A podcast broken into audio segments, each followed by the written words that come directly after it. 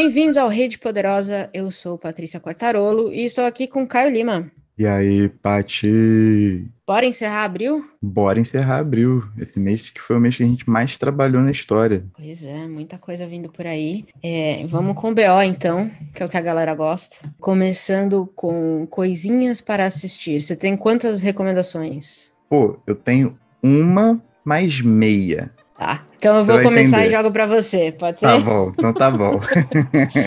é, a gente falou no último BO o quanto, o quão fácil esse ano estava para acompanhar os filmes indicados ao Oscar, né? Que eles estão, muitos deles já estavam no streaming pouco tempo depois de sair no cinema por conta da pandemia e tudo mais. E aí eu decidi realmente, finalmente, começar a assistir alguns. E aí eu, alguns, eu tinha certeza que eu ia ver todos, no fim eu vi um, que foi o Ataque aos Cães, é, Ataque dos Cães, se eu não me engano, na Netflix que, que foi indicado ao melhor filme e belíssimo, belíssimo, belíssimo, belíssimo. É um filme muito sutil, é de muita violência, é muito triste, mas ele tem uma certa sutileza bonita, que é o tipo de filme que fazia tempo que eu não via, principalmente em vindo de Hollywood, né? Que a gente tá na saga aí dos super-heróis. É, então tá na Netflix, tranquilinho de assistir. Tem, é um pouco longo, em algumas horas ele fica um pouco lento, mas achei muito, muito bonito. É, tô na saga para ver os outros, então talvez eu volte aqui recomendando mais algum, sei lá, em setembro. Mas estamos aí na busca pelos filmes do Oscar.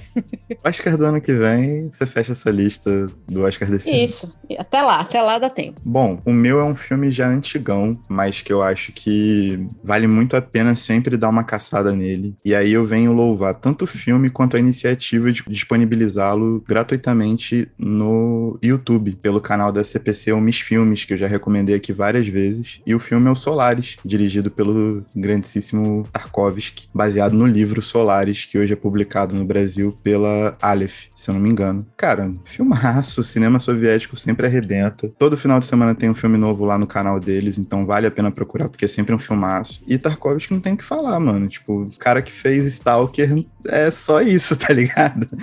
só isso. Ele só fez Stalker, que é um dos meus filmes favoritos da vida. Tipo, Solaris é um grandíssimo filme. Vale a pena conferir, procurem, e é isso. Legal é que com essas televisões novas, você consegue assistir YouTube na própria TV, né? Então você não precisa ver na telinha, você pode ver na telona, como um filmão mesmo. Perfeito, e o, e o trampo de legenda deles é impecável, então tudo reguladinho, sabe? Fica cineminha total. Boa. Minha última recomendação, então, para assistir é, eu tava aí numa, teve uma fase de abril, né? A gente teve alguns feriados, mas antes dos feriados tem sempre aquela coisa no trabalho. Você precisa dar conta de tudo que você tinha que fazer nos dias que você vai estar fora. E aí eu tava procurando um. Acho que eu já comentei aqui várias vezes. Eu gosto muito de, de stand-up, né? De, de, especiais de comédia. E eu assisti o The Greatest Average American do Nate Bargatze. Eu encontrei ele sem querer no YouTube. Eu, eu caí num daqueles buracos que eu entro de vez em quando de comédia e caí em alguns vídeos dele, curtinho. E amei, assim. O cara é muito bom. Ele faz muito comédia da vida do dia a dia, assim, que é o que eu gosto, sabe?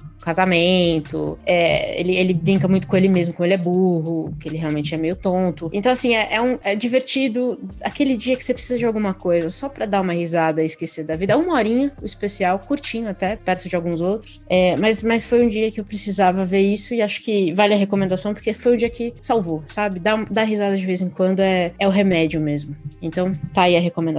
Tô voltando a recomendar stand-up, significa que alguma coisa tá clareando no mundo aí. Ó. Tá melhorando, será?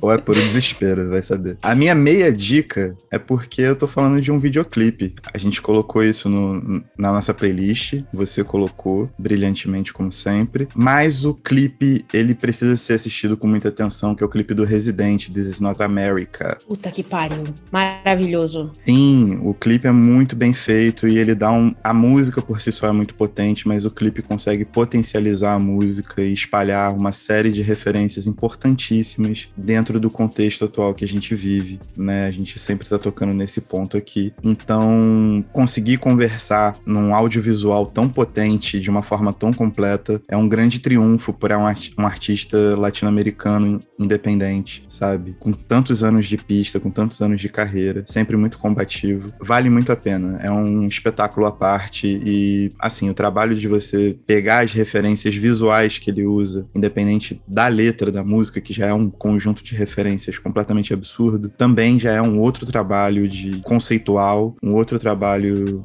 muito inspirador. Então, o clipe do Resident, ele é uma aula de cinema de ponta a ponta, assim, e uma aula de América Latina. Dois comentários sobre isso. Eu sinto que o Resident e o Caio Tracy, que é o, o antigo grupo dele, duo dele, uhum. são dos poucos grupos latinos que colocam o Brasil também como um país latino-americano. Às Perfeito. vezes eu sinto um pouco de falta disso, né, por Perfeito. uma questão linguística e tudo mais. Eles fazem isso muito bem, então, reforçando isso. Mas se você quiser dar risada, assistam os reacts dos americanos a esse vídeo. É absolutamente, é insano, é insano. Quando eles descobrem o nome do Tupac, tem gente que, que assim, você vê na cara da pessoa que ela perdeu todo o sentido da vida dela. E eu e a Fê Marão, a gente, eu troquei muito isso com ela no, no Instagram. Eu falei, eu tô me divertindo horrores com os gringos não entendendo nada, nenhuma única referência. E é divertido porque eles tentam interpretar e não tem nada a ver com o que tá acontecendo. Então, assim, eu acho que assistir esses reacts também me mostraram o quanto a América Latina tá longe da realidade norte-americana. E, e, além de ser muito engraçado, porque o americano realmente é muito burro, né? A grande maioria. É, então, assim, não sabem nada, não entendem nada. Então, se você também quer se divertir, tá aí. Dois, dois tipos de comédias diferentes. Um stand-up para vocês e os reacts dos caras ao, ao vídeo do Resident. Perfeito. Eu não me preocupei em pesquisar os reacts, mas eu acho que eu vou fazer isso hoje, depois da gravação. Vai na fé, cara. Você não tem ideia. Vai na fé, porque, olha, é muita burrice junto. Eu, eu me diverti horrores. Vou te mandar umas recomendações. Por favor, por favor. Vamos para as interwebs, então? Vamos para as interwebs. Tenho duas recomendações. Eu tenho três. Tá, então toca o barco. Então, assim, continuando com o Resident, um cara que fez o React, na verdade, ele é um professor de história, um cara que é, pô, completamente maluco, mas muito bom, que é o João Carvalho, fez um React do This Is Not America, explicando as referências do vídeo e da letra. E o, o João, ele é sensacional, mano. Tipo, ele é um dos maiores pensadores da esquerda brasileira hoje em dia. É um cara que abraçou a criação de conteúdo como forma de dialogar com, com as pessoas principalmente os mais jovens, e tem feito isso sobremaneira espetacular. Ele é um cara muito engraçado, sempre foi, e a forma como ele vai colocando as questões e vai pontuando é muito enriquecedora, de verdade, porque ele vai colocando fontes, ele vai explorando as coisas e tal. Então vale a pena, eu acho que é um vídeo de mais ou menos uma hora dele falando direto. Ele fez isso na Twitch dele, depois upou e colocou no YouTube, né? E foi editadinho. E procurem assim disse o João em todas as plataformas e redes sociais que ele vai estar por lá. E procurem especialmente especial esse react do This Is Not America. Vale muito a pena assistir. Eu vou na mesma linha. Vou recomendar um canal de, de um historiador também. Se eu não me engano, ele é professor, mas se não for, deveria ser, porque eu fiquei encantada com o canal dele, que é o Ian Neves do História Pública. De mais uma vez, o caindo é nos buracos do YouTube, né? E cheguei numa, numa série que ele tá fazendo que chama Por que Odiamos? Uhum. E o uhum. primeiro só podia ter sido dedicado a ela, a grande dama do neoliberalismo, Margaret Thatcher. E eu sei que esse vídeo é bom porque, assim, nada do que ele falou era novidade para mim, mas eu assisti o vídeo, é uma hora e meia de vídeo, se eu não me engano. Eu assisti o vídeo inteiro e adorei cada minuto, porque ele traz o contexto histórico, ele explica o que, que tinha por trás do que estava acontecendo ali, da Irlanda, das, das Malvinas e da própria maluca, né, que é a Tati. Então, assim, baita de um vídeo legal, acho que é uma ótima introdução ao trabalho dele. Foi por lá que eu comecei, eu tô encantada. Eu espero que ele continue fazendo, porque eu vi que tem muitos vídeos dele que estão na Twitch, mas ainda não estão no YouTube. Eu imagino que uma hora vão chegar lá. Pessoalmente, eu prefiro vídeos editados, né? Porque cê, cê, eu não tenho muito interesse em ver tanto chat, principalmente quando, quando é essa questão mais de ensinar alguma coisa. Mas ele faz isso com muita leveza, além de ser divertido e ótimo. E óbvio, né? Meu, um professor de, dando pra gente os motivos reais para odiar Tati é sempre maravilhoso. Então, recomendadíssimo aqui. Mais um professor de história. A gente chama muito professores de história. Com certeza. E o Ian é uma nova geração de, de criadores de conteúdo. Tá fazendo um trabalho magnífico também no TikTok, sacou? Ele tem um trampo no TikTok que é muito bom, com os videozinhos curtos que a plataforma exige, né, e tudo mais. E as aulas dele são maravilhosas. Recomendo, assino embaixo a recomendação, tipo, muito foda. Só que agora eu vou trazer um outro professor também.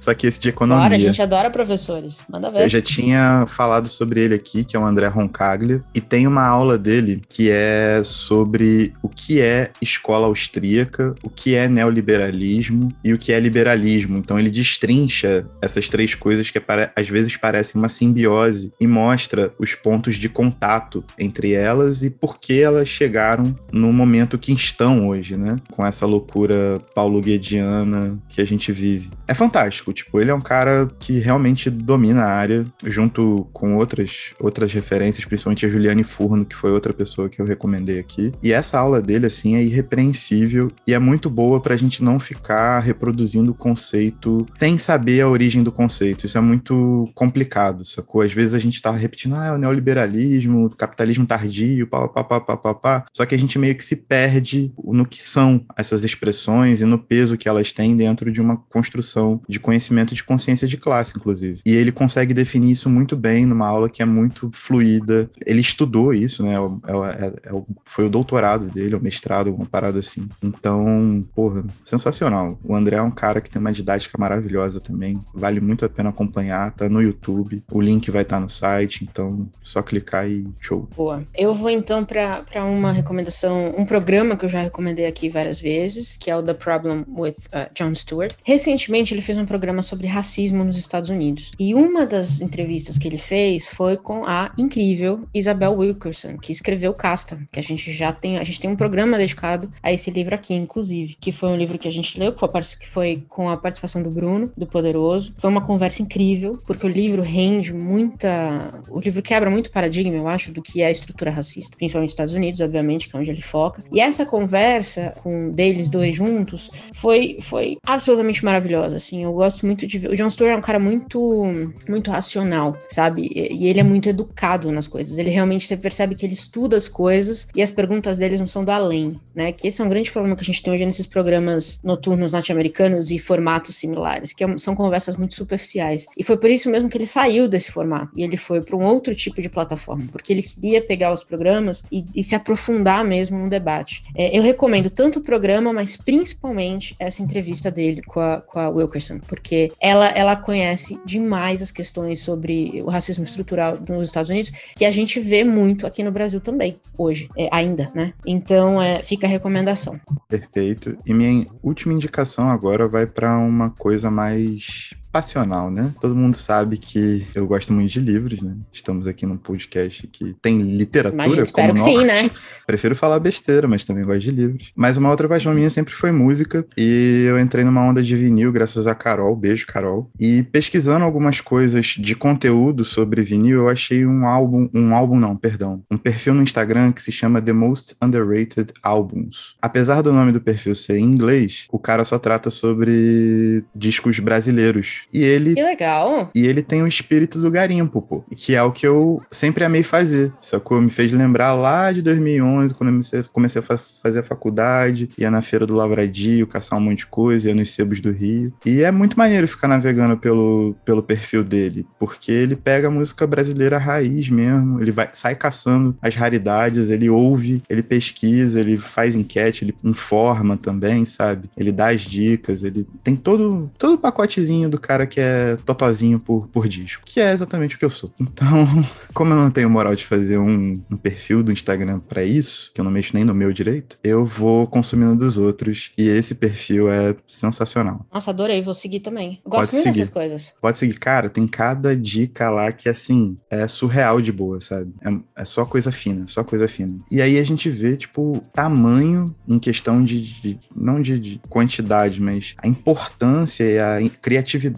da música brasileira, assim. Tem uma galera que a gente às vezes passa batido, mas, porra, é só gente sensacional, mano. É foda. É verdade, isso é verdade. Muito bom. Ótimas dicas. Uma pausa nesse episódio para te contar umas coisas muito legais. Você sabia que o Rede Poderosa tem um site? No www.centralredepoderosa.com.br você encontra as referências de tudo o que falamos nos episódios e a lista completa das recomendações dos BOs. No Spotify e no Deezer você também pode acompanhar a playlist Rede Poderosa Modo Shuffle, com as músicas que usamos nos episódios e também o que recomendamos nos BOs. Ouvindo os nossos episódios pelo aplicativo Orelo, você nos ajuda a remunerar toda a cadeia de produção que traz cada episódio para você. É só baixar o aplicativo e buscar por Rede Poderosa, e o aplicativo é gratuito. Por fim, você pode nos seguir no Instagram, no arroba Central Rede Poderosa, para saber tudo o que está para sair, ver os posts especiais que eu e o Caio preparamos toda semana e ainda teremos uma caixinha de pergunta toda terça-feira para você comentar e perguntar o que quiser. Nós responderemos e comentaremos os envios nos episódios do Chá Revelação. E agora, de volta à programação normal.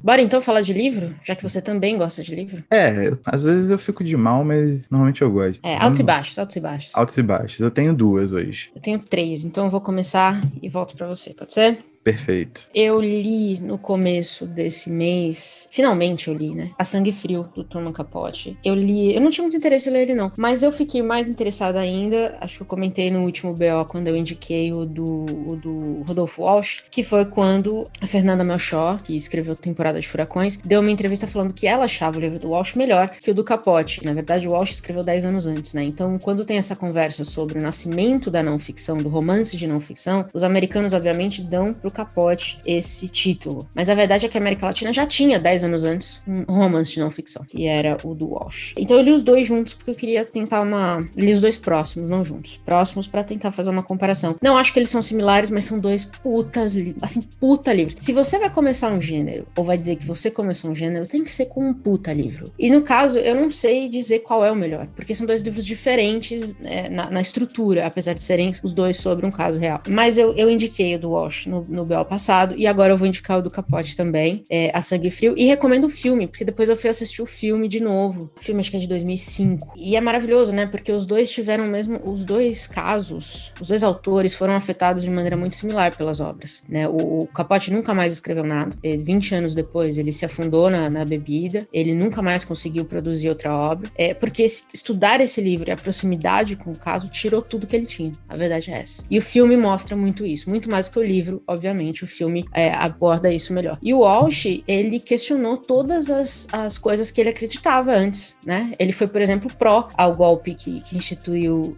pela primeira vez na década de 50 os militares. Depois que ele foi estudar o caso que ele narra no livro, ele mudou completamente de lado. Ele virou um jornalista de esquerda lutando pela verdade, pela liberdade da informação. Então foram duas obras que marcaram demais os não só o seu tempo, não só quem leu, mas quem escreveu também. Eu acho que esse é, o, é um poder poder muito, muito incrível que esses dois livros têm. Então, é, recomendo de novo o do Walsh aqui, e agora venho endossar também o do Capote, que é absolutamente maravilhoso. É, o poder da literatura, né? Uma dádiva ou uma maldição. Porra, ainda mais quando você vai estudar um caso real, é, é muito doido para mim que ninguém tinha. Porque antes usava o caso real para ficção, né? Você ficcionalizava. E eles falaram: não, peraí, vamos contar o que aconteceu. E deve ser muito dolorido quando você senta na frente de uma pessoa que passou por uma coisa que você nunca imaginaria. Enfim, vai. Na fé. Mas com calma, porque vai doer. Mas vai que vai. é isso. A vida é feita de dores. Bom, eu trouxe uma parada um pouco mais mais leve assim, mas não menos inventiva, que foi o livro que veio que chegou para mim no meu primeiro kit, do meu primeiro kit do Clube do Livro do Cebular. Opa! Com, com curadoria personalizada e foi personalizada no nível altíssimo, porque veio de um autor que eu já queria ler faz um tempo, tá aqui na minha eterna listinha de autores que eu tenho que procurar e nunca procuro, que é o Alberto Fuguet, um chileno. O livro é Os Filmes da Minha Vida, e ele escreve um romance como se estivesse fazendo um diário dos filmes que ele viu, dos 50 melhores filmes que ele viu, saca? E é completamente maravilhoso, assim, em relação à forma, em relação à sutileza que ele traz para contar essa história, as questões que ele aborda a nível material, a nível emocional, é tudo muito bem pensado, tudo muito bem construído. E é aquela coisa que a gente sempre tá falando, né? Ele veio na esteira do Bolanho, assim, né? Do boom do Bolanho. Ele foi considerado um novo Bolanho, como qualquer latino-americano depois dos anos 2000.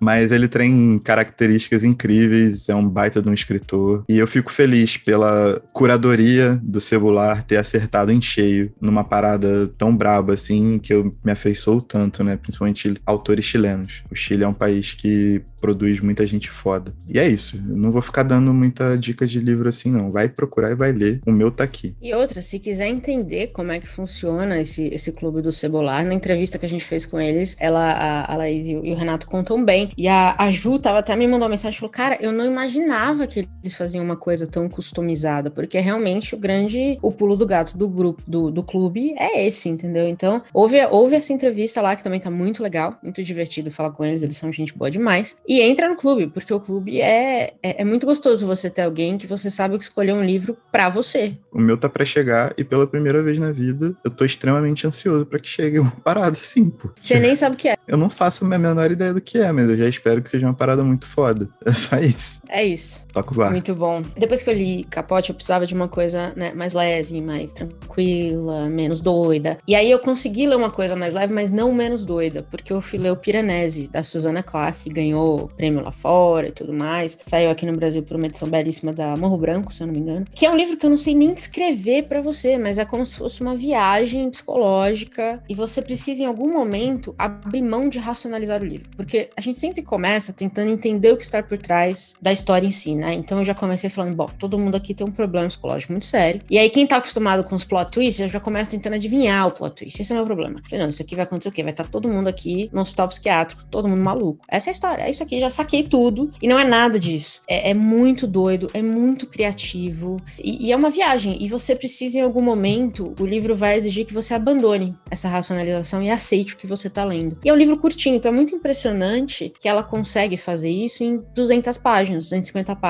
sabe? É um livro pra você ler numa sentada, para barulhar toda a sua cabeça. E aí, quando você fecha, você fala, cara, que legal. Eu tava precisando realmente não pensar, não racionalizar, porque às vezes é isso que a gente quer. E eu acho que essa é uma coisa muito gostosa da literatura. Você se deixar levar por uma história, assim, como se fosse uma onda. E ela faz isso muito bem, muito bem. Tão bem que eu já comprei até o outro livro dela, que a companhia relançou aqui. É, não li ainda, obviamente, né? Porque eu compro livros e aí, só por Deus, quando eu vou ler os livros, eu também não vou me comprometer com isso, não. Mas tá aqui. Esse é o ponto. O ponto é esse. Tá aqui e vou ler. Então, quem quiser ler um negócio muito, muito, muito maluco, vai ler Piranesi, da Susana Clark. Bom, minha dica já vai adiantar um pouco o que vai ser o nosso mês de junho, porque é justamente Jamais o Fogo Nunca, da Jamia Leutite. Eu tô com ele aqui ah, desde que lançou, porque ela veio na Flip, no ano de lançamento, acho que 2018. E eu sempre tô olhando para ele aqui, mó a fim de ler. Aí, ano passado, a Relicário trouxe outro livro dela, e eu falei, eu tenho que ler o primeiro ainda. Não li. E aí a gente decidiu que ia ler, e aí eu li, porque compromisso aqui é trabalho. E,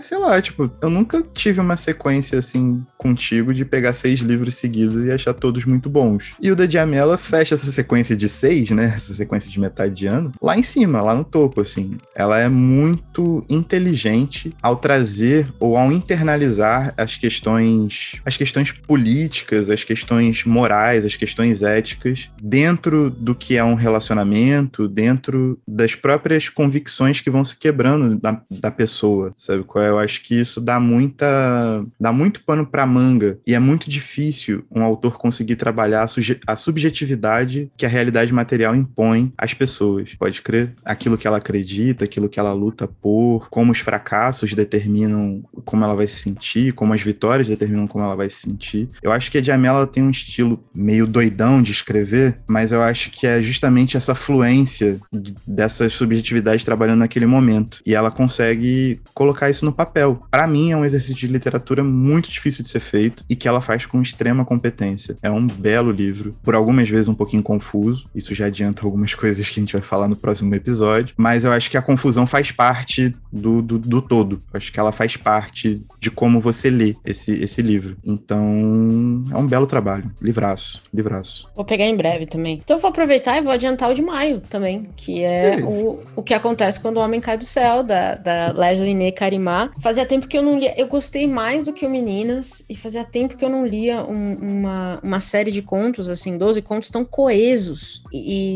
quando fechava um conto, me parecia perfeito o feche, assim, tudo encaixou, tudo tá entregue. Eu leria mais se tivesse, mas se não tem, tá bom também, porque ela entregou o que tinha que entregar. E eu gosto muito de, de livros de contos quando isso acontece. E fica aquele gostinho de, hum, se ela publicar mais alguma coisa, eu vou atrás, com certeza. Então, não vou falar muito, porque é o nosso livro de maio. Então, a gente vai ter um programa dedicado a ele aqui eh, no próximo mês, fiquem de olho. Mas já adiantando que Capulana deu um, foi um golzaço da Capulana e o livro é absolutamente maravilhoso. Totalmente, assino embaixo. Pois bem, tem, tem olhado aí uns lançamentos? Como é que você tá de recomendação? Cara, eu não tenho olhado tantos lançamentos, mas eu bati o olho em um que eu fiquei interessado. Eu também, então manda o seu. Vamos lá. Eu até te mandei esse lançamento, que é o Vale da Estranheza. Imaginei que era esse.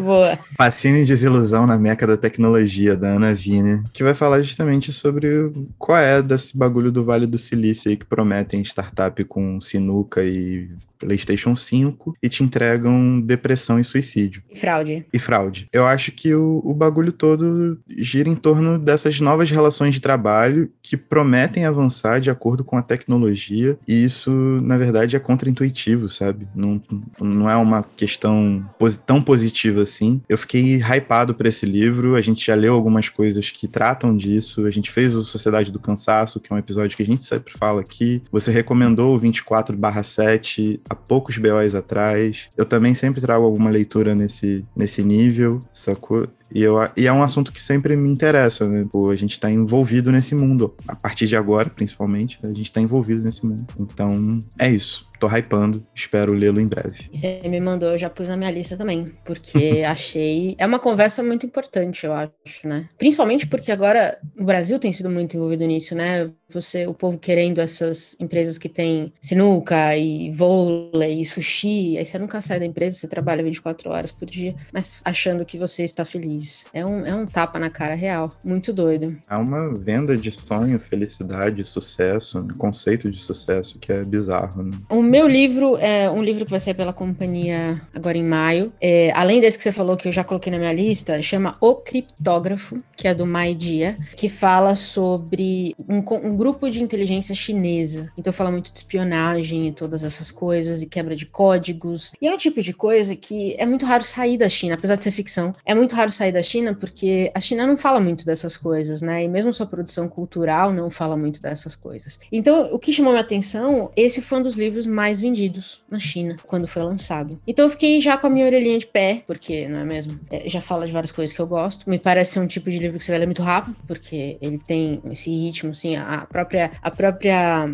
sinopse tem um certo ritmo. E fala de, de contra-espionagem, que é um negócio que eu gosto muito. Então eu acho que é o que eu sinto que eu vou gostar. Então tá na minha lista aqui, o criptógrafo do My Dia. Eu acho que é isso. Eu já tô pesquisando aqui já. Mas muito bem. Esse é o nosso BO de abril. Lembrando que não colocamos mais as músicas porque você pode ouvir a nossa playlist no Spotify e no Deezer. É só procurar por Rede Poderosa Modo Shuffle e se divertir, porque lá tem de tudo, né? A gente sempre fala isso. A gente vai de Luiz Miguel, Anitta, Ludmilla, passando por quê? Por, meu Deus, Celine tem, Dion. Tem ópera, é, tem Celine Dion, tem ópera, tem música clássica, enfim é ir para um mundão aí de quem gosta um pouquinho de cada coisa. Exatamente, eu acabei de descer uma lista pesadíssima lá, então vai conferir que tem bom. coisa nova. Então tá bom. Então fechamos abril, é isso? Fechamos abril, o mês mais longo das nossas vidas até agora. Então temos um BO. Temos um BO, claro. E tchau. Tchau.